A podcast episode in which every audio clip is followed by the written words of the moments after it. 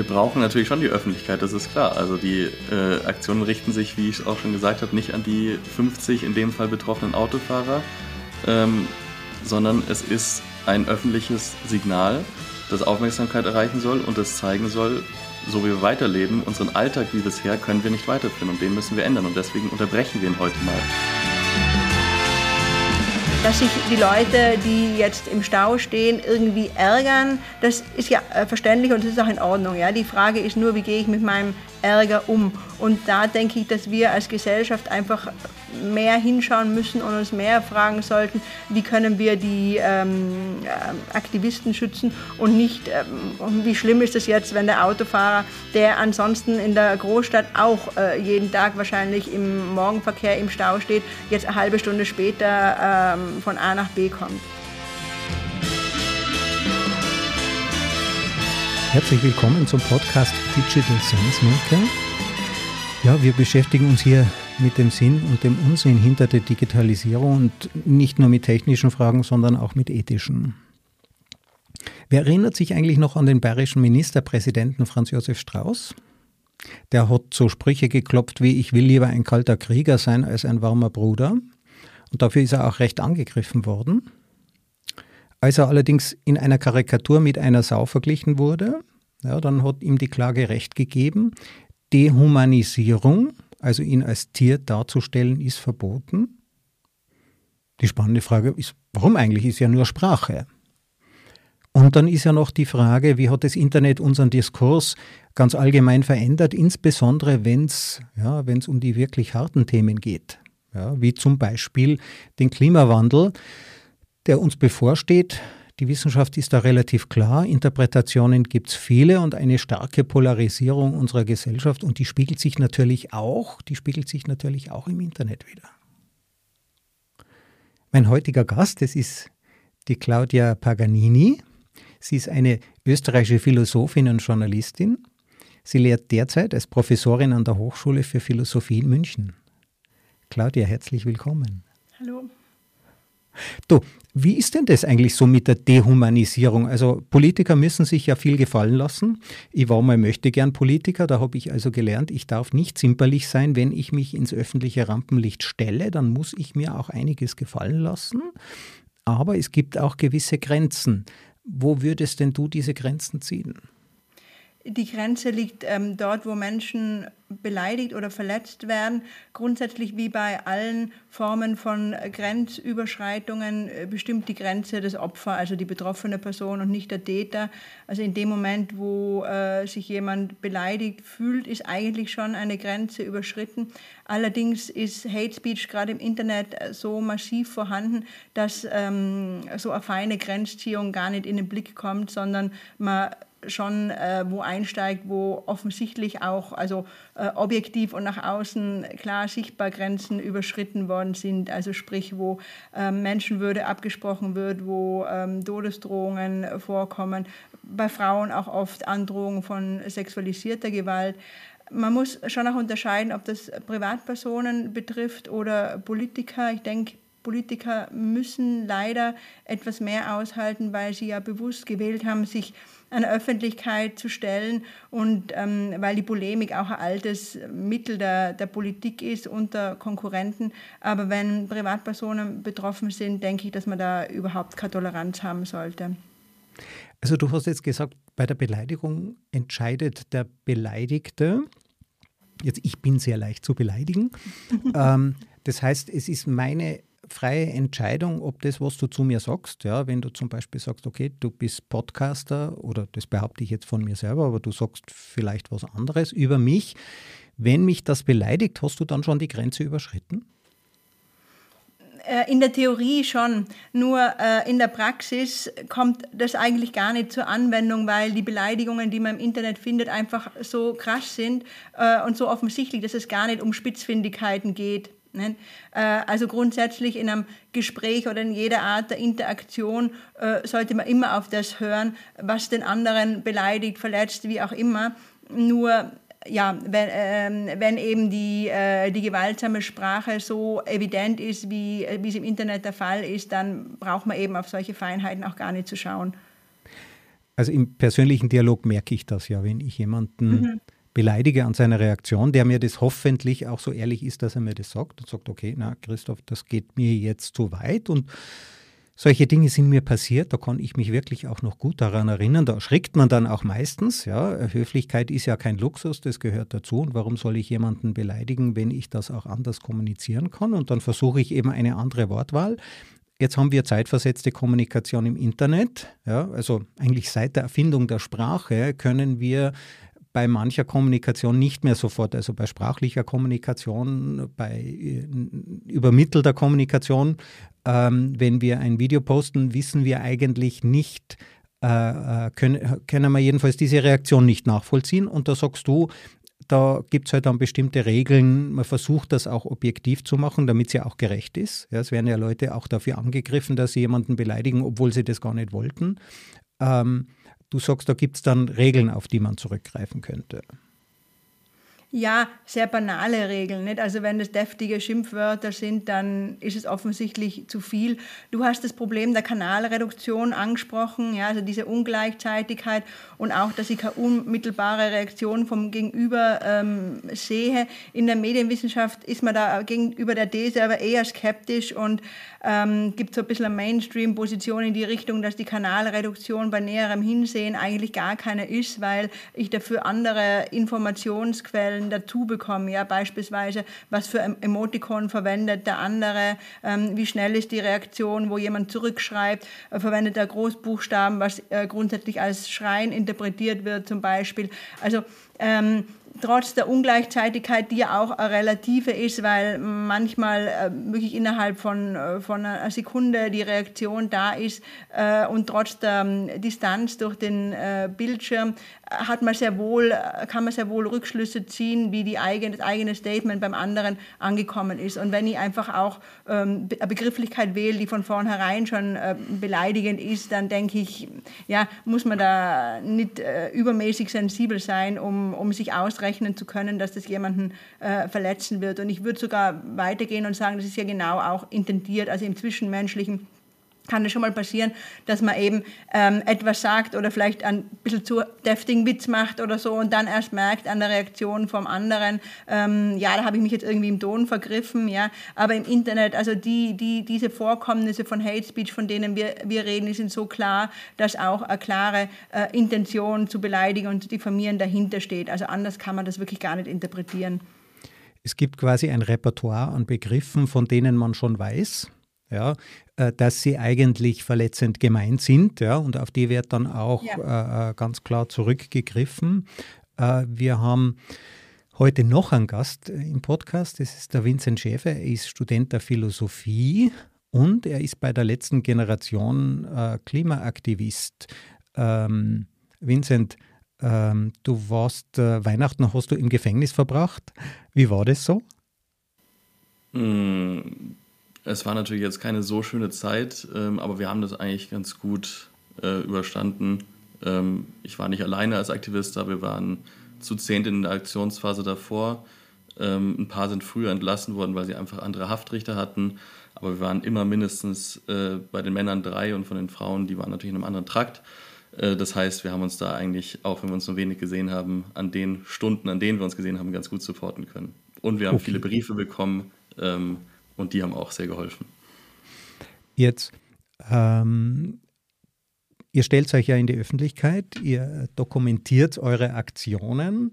Ähm, und das löst jetzt auch Reaktionen aus. Ja? Also äh, ähm, äh, wenn man sich so in die Öffentlichkeit stellt, wie du, äh, Claudia, das auch bei Politikern äh, beschrieben hast, um eben Aktionen ähm, äh, ak aktiv zu sein, ja, äh, Hast du damit gerechnet, dass, das, ähm, äh, dass deine Aktionen auch äh, Reaktionen im Internet auslösen, in den sozialen Medien?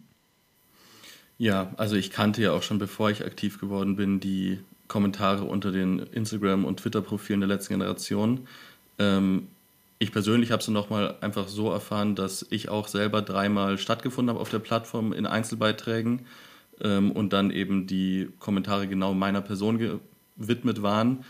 Ähm, das war jetzt für mich keine Überraschung. Also es war mir schon klar, dass es bei mir jetzt keine Ausnahme sein wird und dann auf einmal die Leute nett sein werden. Ähm, für mich ist es aber so, dass ich mit den Beleidigungen an sich insofern ganz gut klarkommen kann, dass ich sie einfach ausblenden kann.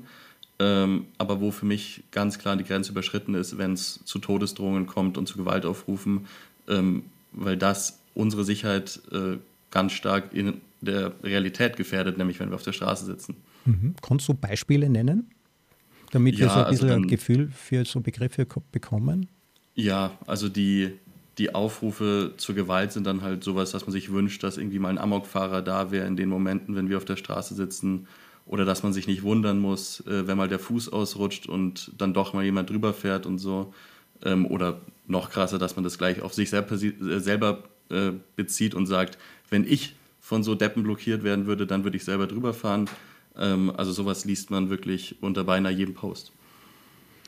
Also ich habe das ja auch gelesen. Ich glaube, die Formulierung war, wo bleibt der Amokfahrer, wenn man mal einen braucht? Ja, und genau. natürlich, äh, wenn man sich selber festklebt, äh, dann, ähm, äh, dann ist man, begibt man sich ja auch in eine sehr verletzliche Situation. Gibt es denn auch Beispiele für Eskalation, also, also dass Gewaltaufrufe in der Sprache dann dazu führen, ähm, dass sie, ähm, ähm, also dass dann auch wirklich hat es auch Verletzte, hat es auch Konsequenzen gegeben? Ja, wir sehen das jeden Tag bei den Blockaden und deswegen ist es ja auch was, was mir so Sorgen macht, ähm, weil sich das auch in den letzten Monaten nochmal drastisch verschärft hat. Also wir mittlerweile ist wirklich wegzerren, Banner entreißen, beleidigen ähm, bei jeder Aktion einer Tagesordnung. Das ist auch noch verkraftbar, das sind auch natürlich schon krasse Grenzüberschreitungen, aber es kommt eben auch vor, dass Leute ähm, dann von hinten am Hals gepackt werden, gewürgt werden, äh, getreten werden oder jetzt letztens ist einem über den Fuß gefahren worden. Ähm, da gibt es Videos im Internet. Mhm. Siehst du da einen Zusammenhang mit, den, ähm, mit der Hassrede im Internet? Ja, einmal mit der Hassrede im Internet, aber was mir fast noch wichtiger ist, ähm, ist das Auftreten von Politikern. Das heißt, ähm, wenn Politiker der Mitte zum Beispiel, die natürlich als Autoritätspersonen gelten, öffentlich uns als Terroristen diffamieren, dann wirkt es, dann entsteht dadurch ein ganz falsches Bild. Also erstmal sind wir auf der Straße, wir sitzen, wir kleben, von uns geht überhaupt keine Gefahr aus. Und in dem Moment, wo von Terroristen gesprochen wird, kommt beim Gegenüber an, ja, das ist ja irgendwie ein Terrorist, ist gewalttätig, der ist gefährlich, ähm, gegen den darf ich mich in der Not auch wehren. Ähm, und dann gibt es da dann kommt beim Bürger an, der da vielleicht im Stau steht und dann aggressiv ist, ja gut, das ist ja ein Terrorist, da ist Gewalt auch schon mal ein angebrachtes Mittel und das ist ja okay, wenn es von äh, Autoritätspersonen wie Politikern der CDU, CSU zum Beispiel gesagt wird oder also, intendiert wird. Politiker legitimieren quasi Gewalt gegen euch als Form der Selbstverteidigung. Ja. ja, aber natürlich implizit. Es ist klar, dass sich kein Politiker, ähm, außer vielleicht auf AfD-Seite finden wird, der auch öffentlich gegen, auf, zu Gewalt gegen uns aufruft. Ähm, aber es ist eben eine implizite Gewaltlegitimation, indem man von Terroristen, Chaoten, was auch immer spricht. Jetzt gibt es natürlich bestimmte Ziele, die ihr erreichen wollt. Ähm, also ich, ich kann mir jetzt schlecht vorstellen, dass Provokation nicht Teil eurer Ziele ist. Was, was wollt ihr damit erreichen und welche Ziele erreicht ihr und bei welchen Zielen habt ihr das Gefühl, dass die Reaktion der Öffentlichkeit überschießend ist? Also natürlich ist es irgendwo, also Provokation würde ich ähm, ausklammern. Es geht nämlich nicht darum, dass wir die 50 Autofahrer, die dann konkret von unserer Blockade betroffen sind, irgendwie persönlich provozieren wollen oder irgendwas gegen die persönlich haben, sondern dass einfach ein Mittel ist, das uns gerade Aufmerksamkeit verschafft die wir unbedingt brauchen für unsere Forderungen. Ähm, und was war, die, was war die nächste Frage? Ja, was sind die Ziele und äh, ja, starten wir mit den Zielen. Was wollt ihr erreichen, wenn es sich nicht um Provokation handelt? Naja, wir wollen natürlich, dass äh, ernsthafter Klimaschutz betrieben wird. Wir haben Forderungen, die natürlich erstmal auch immer wieder uns gesagt werden, die sind zu moderat. Also die Forderungen per se sind erstmal 9-Euro-Ticket und Tempolimit in Deutschland.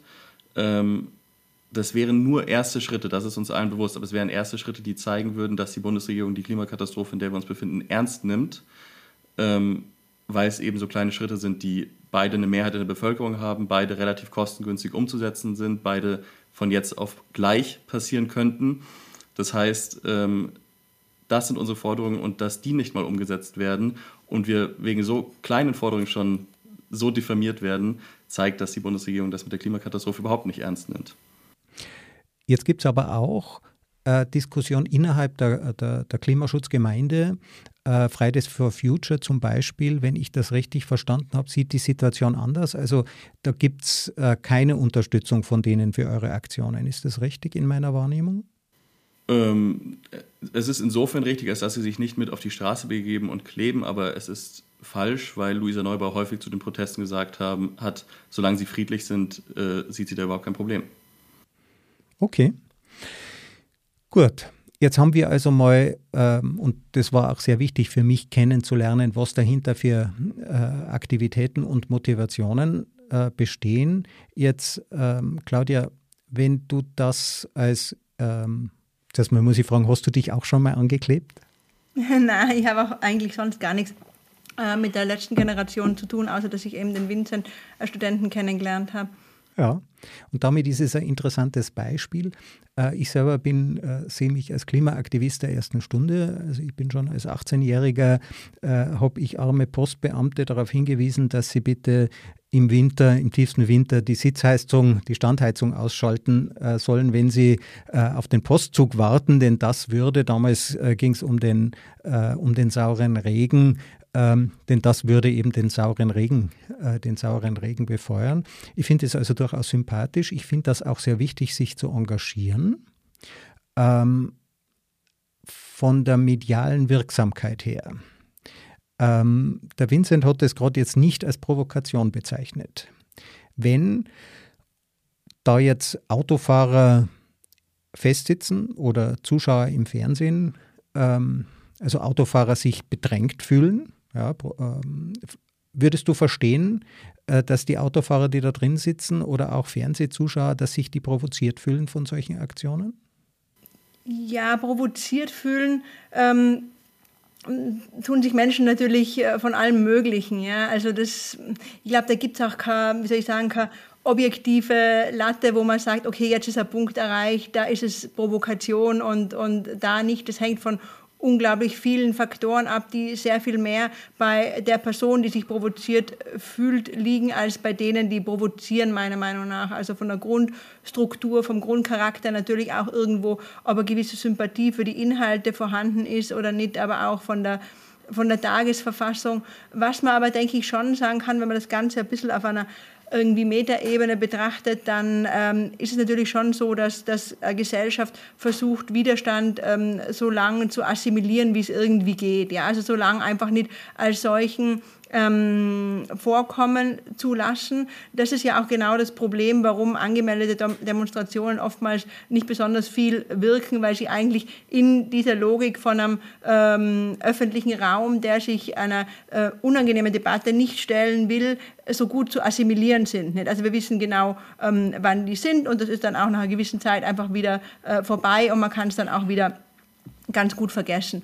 Äh, und und äh, im Grunde kann man sagen, dass, dass äh, jeder Einzelne, der irgendwo seinen Platz in der Gesellschaft haben will, vielleicht irgendwie Karriere machen will, im Wesentlichen ganz viel Ener Energie darauf verwendet, in diesem öffentlichen Raum zu funktionieren und äh, nicht irgendwie unangenehm aufzufallen.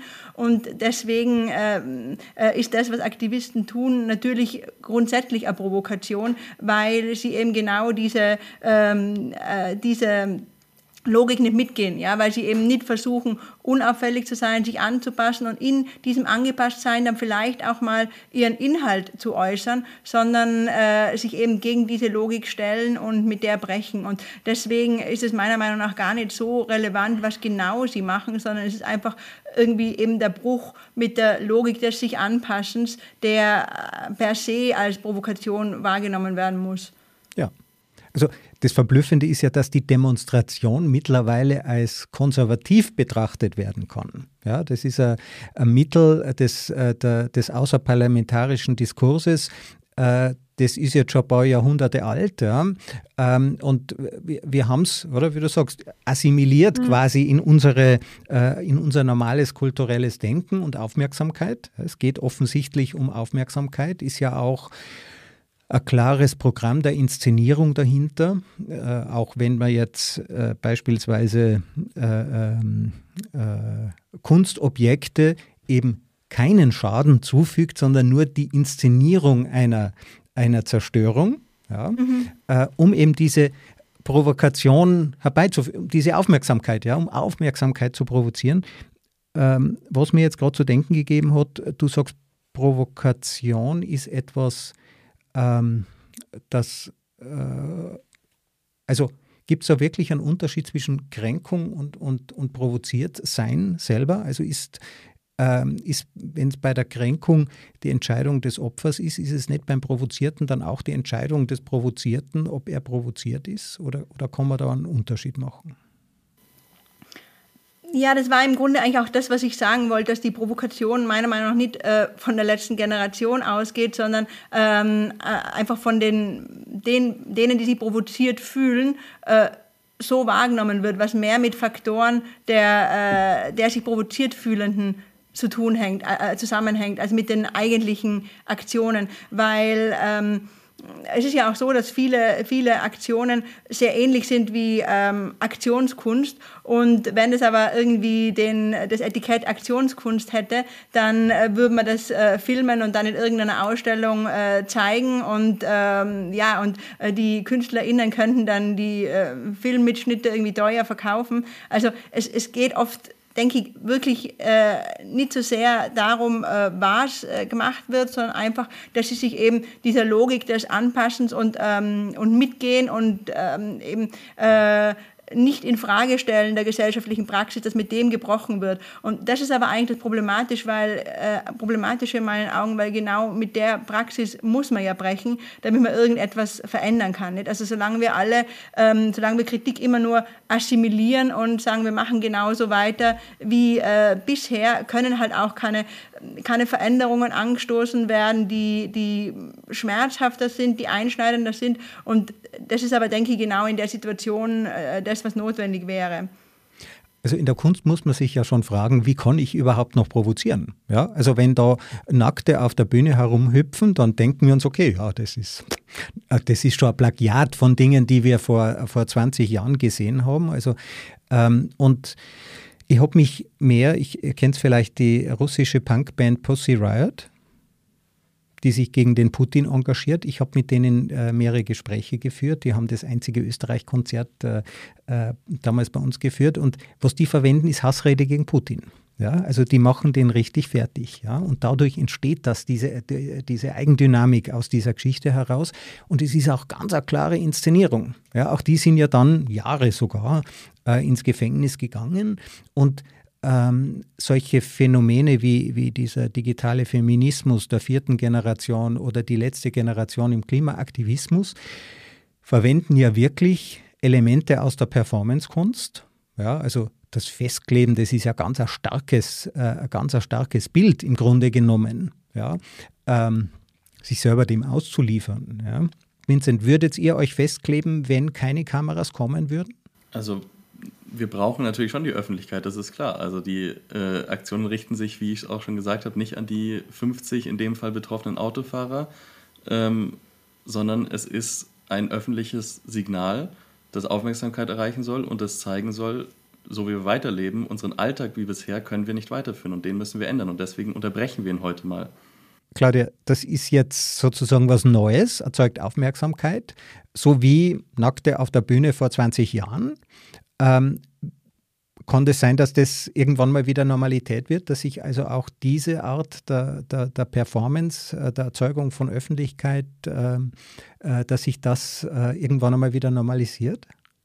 Ja, das ist natürlich schwer zu sagen. Ich denke, dass ähm, Menschen einfach kreativ sind und deswegen in der Regel, also wenn wir verschiedene Protestbewegungen ähm, in der Geschichte anschauen, dann gibt es Motive, die wiederkehrend sind und aber auch viel Varianz, ja, einfach weil äh, Situationen unterschiedlich sind, weil die Akteure unterschiedlich sind, weil Menschen eben kreativ sind, weil auch äh, was irgendwie die Grenze des noch Akzeptablen ist sich natürlich verändert. Ja, also ich denke, äh, ich komme aus Tirol ursprünglich und ähm, im Zusammenhang mit der Südtirol-Politik von Italien, wo sich ja nach dem Zweiten Weltkrieg ähm, die Südtiroler äh, ja, denkt zu Recht, sehr unwohl gefühlt haben, weil sie ihre eigene Sprache nicht mehr sprechen durften. Und ähm, damals haben Aktivisten ähm, Bau, also Bauwerke, Strommasten äh, gesprengt. Es sind auch keine Menschen verletzt worden, aber die haben halt wirklich Schaden äh, angerichtet. Und das ist aber in, weit, in weiten Teilen der Bevölkerung mitgetragen worden. Und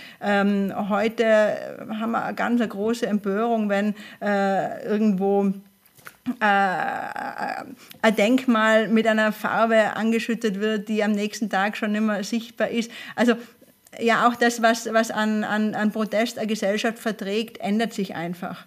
Und, und so werden sich natürlich auch Protestformen verändern. Das finde ich total spannend, ja, weil das ist ja dieser RAF-Vergleich mit, äh, mit der letzten Generation, der ja mhm. vollkommen unzulässig ist. Ja, man fängt zwar an, quasi zu sagen, ja, die waren ja vorher nicht radikal und die haben ja vorher auch demonstriert, ja, aber äh, aus, äh, sozusagen aus, aus, aus relativ willkürlichen Vergleichen da einen, Terrorismus äh, zu konstruieren, äh, ist, ähm, ist vollkommen überzogen, ja, und ist ja auch gefährlich. Äh, erhöht die Gewaltbereitschaft in der Gesellschaft, das kann ich mir sehr gut vorstellen. Aber das, was du jetzt umgekehrt sagst, ist, dass auch Formen von Terrorismus bei uns, ich bin ja auch aus Tirol, auch mal in gewisser Weise eine gesellschaftliche Akzeptanz hatten? Äh, Vincent, wenn du dir die Gesellschaft so anschaust, hast du das Gefühl, dass die gespalten ist, also in die, die äh, verstehen, dass es einen Klimawandel gibt und dass man radikale Schritte setzen muss und andere, ähm, die ihre Wirklichkeit komplett anders konstruieren? Also, dass der Klimawandel real ist und ähm, dass das auch noch in Zukunft ein großes Problem für uns sein wird, da würde ich sagen, ist vor allem seit Fridays for Future die Gesellschaft relativ eindeutig, zumal wir auch einfach sehen, dass die Extremwetterereignisse zunehmen, nicht nur bei uns in Deutschland, wenn wir jetzt äh, aufs Ahrtal schauen, sondern wenn wir das global betrachten, sehen wir immer mehr Dürreperioden, immer mehr Ernteausfälle. Äh, letztes Jahr war ein Drittel von Pakistan unter Wasser. Ähm, das sind Dinge, die man dann auch einfach wirklich mit der größten Fantasie nicht mehr leugnen kann.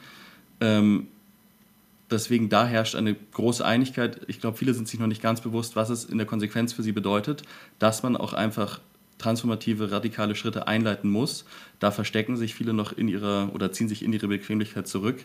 Ähm, und worauf ich auch noch eingehen will, es wird uns ja immer wieder vorgeworfen, die Aktionen der letzten Generation schaden dem Klimaschutz, ähm, weil wir, weil es zwar eigentlich eine Mehrheit gibt für mehr Klimapolitik in Deutschland, aber trotzdem auch eine Mehrheit uns ablehnt als ähm, als Protestform und äh, ja genau unsere Bewegung ablehnt.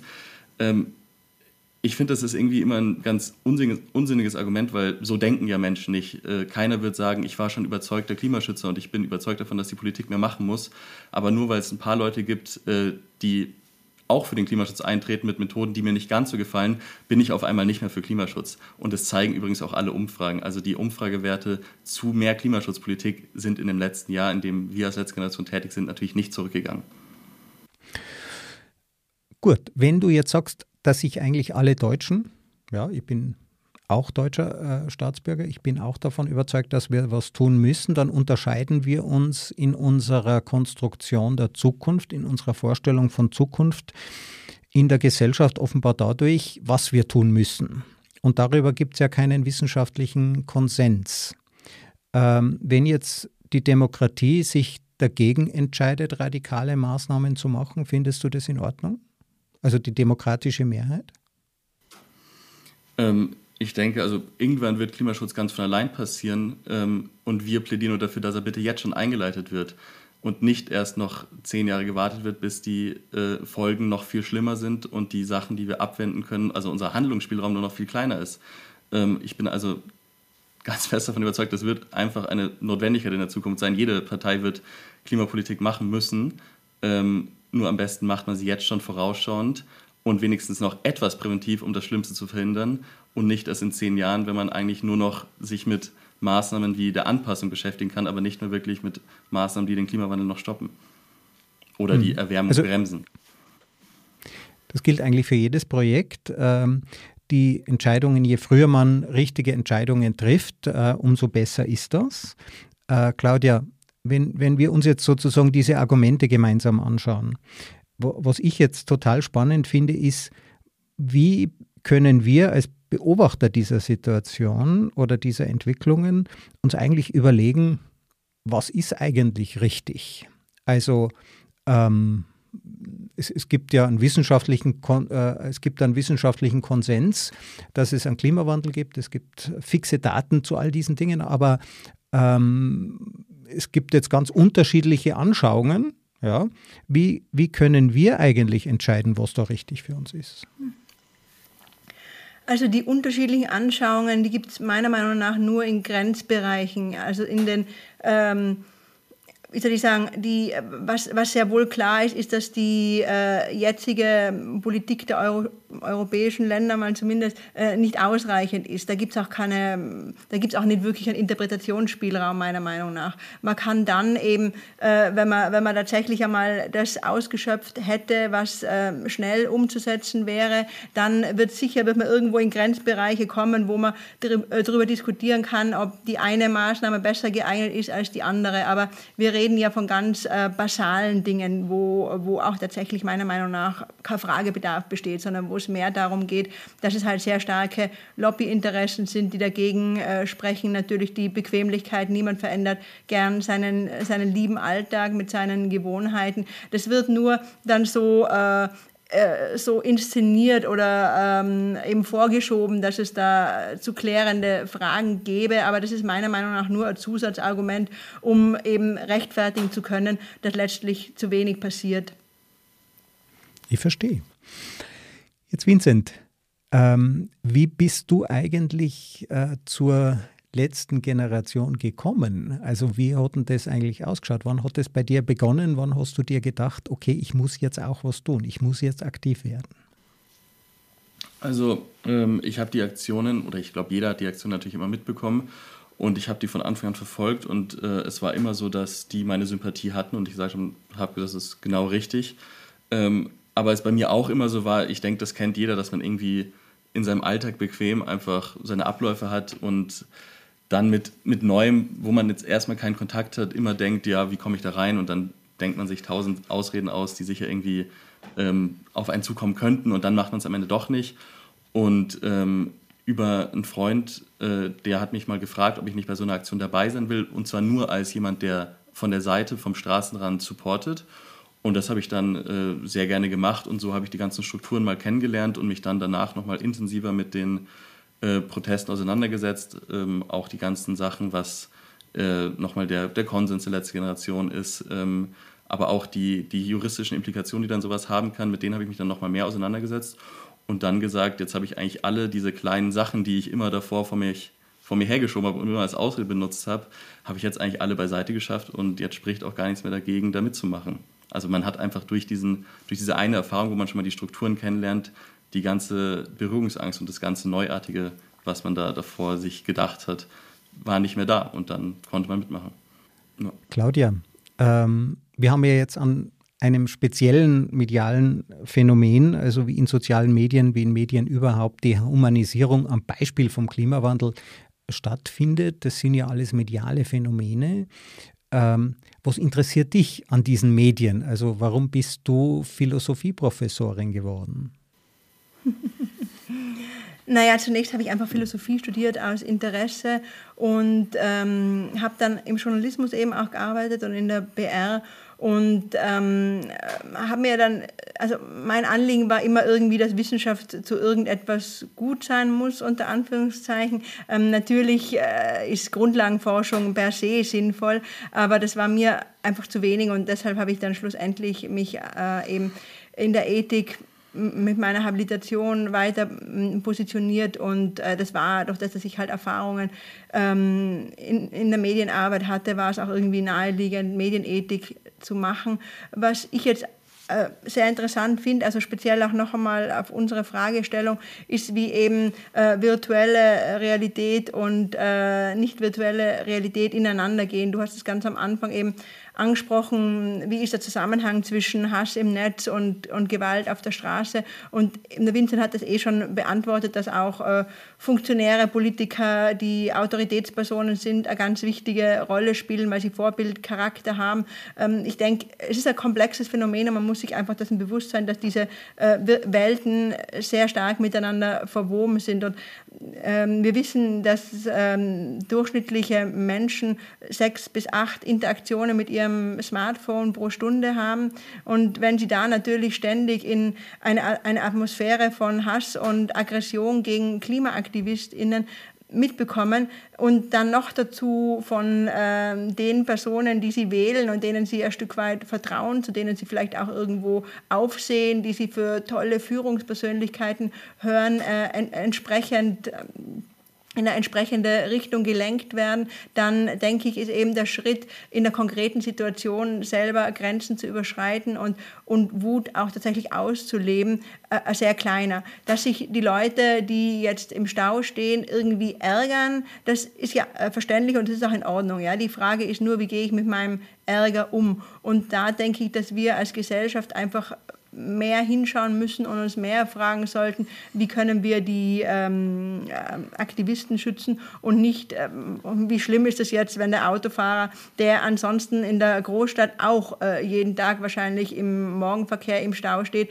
jetzt eine halbe Stunde später ähm, von A nach B kommt.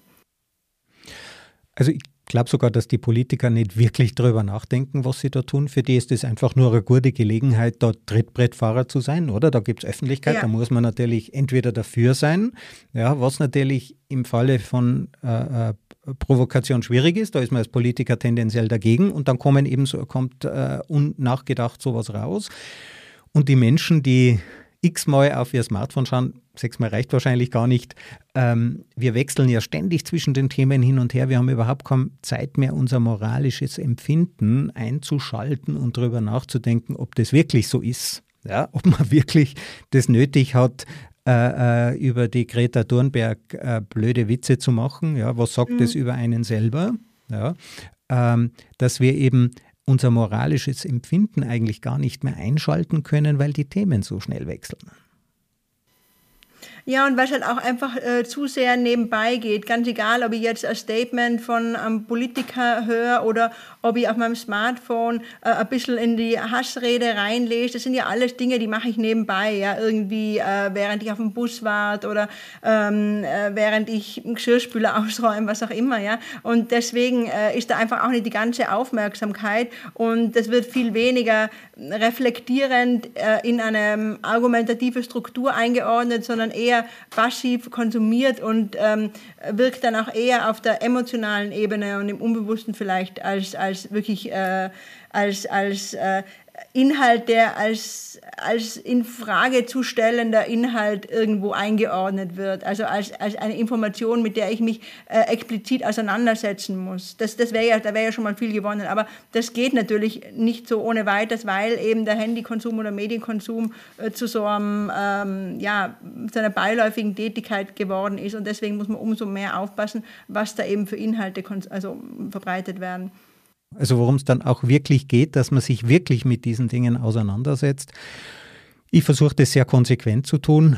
Also einerseits ist der Podcast eine Chance für mich, andere äh, Positionen mhm. kennenzulernen. Deshalb, äh, Vincent, ist es für mich total spannend, heute auch mal mit dir äh, äh gesprochen zu haben, um auch einmal diese Position, oder? Das, auch ich sehe das ja nur äh, häppchenweise. Ich Fernsehen, ja, das habe ich früher mal gemacht. Ja. Äh, heute spielen sich die Dinge eben, mein Wissen beziehe ich aus YouTube, aus LinkedIn, aus vielen anderen Medien und oder Webseiten, Nachrichtenseiten. Das ist also alles auf seine Weise wieder gefiltert. Ähm, die ähm, äh, Frage für mich, äh, Claudia, wäre, wenn wir also keine Zeit mehr haben, in der Tiefe über die Dinge nachzudenken, kann so überhaupt Gesellschaft funktionieren? Also, ich meine, äh, der Vincent sagt, das Ziel ist, ähm, ein Tempolimit zu exekutieren oder zusätzlich einzuführen. Ganz ehrlich, ich bin eigentlich jemand, der sich in der Tiefe mit dem beschäftigt. Diese Nachricht ist bei mir überhaupt nicht äh, äh angekommen. Äh, können da überhaupt noch Entscheidungen gefällt werden, demokratisch? Also können wir, sind wir überhaupt noch in der Lage, aus also eine Häppchen-Informationsgeschichte eine Gesellschaft zu konstruieren? Naja, de facto ist es ja einfach so. Nicht? Ähm, man kann darüber streiten, wie gut oder schlecht solche Demokratien funktionieren. Äh, ja, ich, ich, ich finde immer sinnvoll zu überlegen, was, was man besser machen kann und jetzt weniger das Dysfunktionale zu betonen, was natürlich da ist. Ähm, ich weiß auch nicht, ob es unbedingt darum geht, dass die, ein, also die konkreten Botschaften kommuniziert werden müssen äh, durch Aktivismus. Äh, ich denke, dass es auch einfach schon ein großer Gewinn ist, wenn überhaupt das Thema einmal sichtbar wird, weil das ist ja eigentlich auch ein äh, großes Problem in der Demokratie, dass ähm, Themen, die unbequem sind, einfach sehr gern unter den Teppich gekehrt werden oder einfach äh, nicht vorkommen. Und da ähm, spielen die Medien auch nicht immer eine ganz äh, vorbildliche Rolle. Ja? Also die äh, beugen sich dann auch oft zu einer, einer allgemeinen Tendenz, wo, wo nicht ganz klar ist, wo, woher das kommt. Also ich denke, das einfach sichtbar machen schon einmal ein wichtiger Schritt ist. Und äh, ja, ansonsten natürlich Medienkompetenz, nicht? also dass Menschen halt einfach ähm, lernen, Inhalte wieder bewusster wahrzunehmen und das eigene, vielleicht auch die, die eigene Art und Weise zu reagieren auf Inhalte zu, zu hinterfragen. Ja, also ganz ohne Eigenverantwortung wird es eben nicht gehen. Äh, Claudia Paganini, äh, lieber Vincent äh, Schäfer, vielen herzlichen Dank, dass ihr bei mir im, Podcast wart. Wir haben ein sehr breites Thema angerissen. Es war aber auch ein bisschen, oder das Spannungsfeld Dehumanisierung und Klimawandel und was passiert denn da in den Medien mit Hassrede, äh, ist ein, ein, ein sehr breites Thema. Ich finde es schön, Claudia, wie du gesagt hast, man soll sich eben nicht nur auf die Dysfunktionalitäten konzentrieren, sondern auch mit dem arbeiten, was existiert ja, wir haben, sind immer schon mit der Zukunft zurechtgekommen. Das ist ja das, was den, oder? Den, was den Menschen zum Menschen macht, ist nicht zuletzt seine Fähigkeit, den Klimawandel zu überwinden. Ist ja nicht das erste Mal, äh, dass wir äh, vor solchen Bottleneck-Situationen stehen. Und ich bin auch total zuversichtlich, dass uns das zwar noch ein paar Jahrzehnte beschäftigen wird, aber äh, dann haben wir wieder, äh, wenn, wenn wir den Klimawandel abgehakt haben, wenn wir ihn gelöst haben, dann wird es wieder weitere Herausforderungen geben, äh, vor denen wir uns stellen müssen. Ich möchte mich auch bei dir, Vincent, bedanken, auch für den Aktionismus, auch wenn ihn nicht alle verstehen, er setzt doch einen Denkvorgang in der Gesellschaft in die Wege, dass wir eben wissen, Klimawandel, äh, die, die, die Klimarettung wird eben nicht billig und äh, wir haben alle Mittel zur Verfügung. Ähm, relativ rasch wieder. Also ich bin überhaupt nicht zufrieden mit 1,5 Grad. Ich bin eigentlich äh, Vertreter der 0 Grad Fraktion. Das wird einige Jahrzehnte dauern, bis wir die Temperatur wieder auf das vorindustrielle Niveau gesenkt haben. Aber ich bin da total zuversichtlich, dass uns das gelingt. Es würde uns aber eben nicht gelingen, wenn wir nicht die breite Gesellschaft mitnehmen können. Und dafür braucht es eben äh, diesen, äh, diesen Aktionismus. Also äh, Claudia Vincent, vielen herzlichen Dank. Dankeschön. Vielen Dank.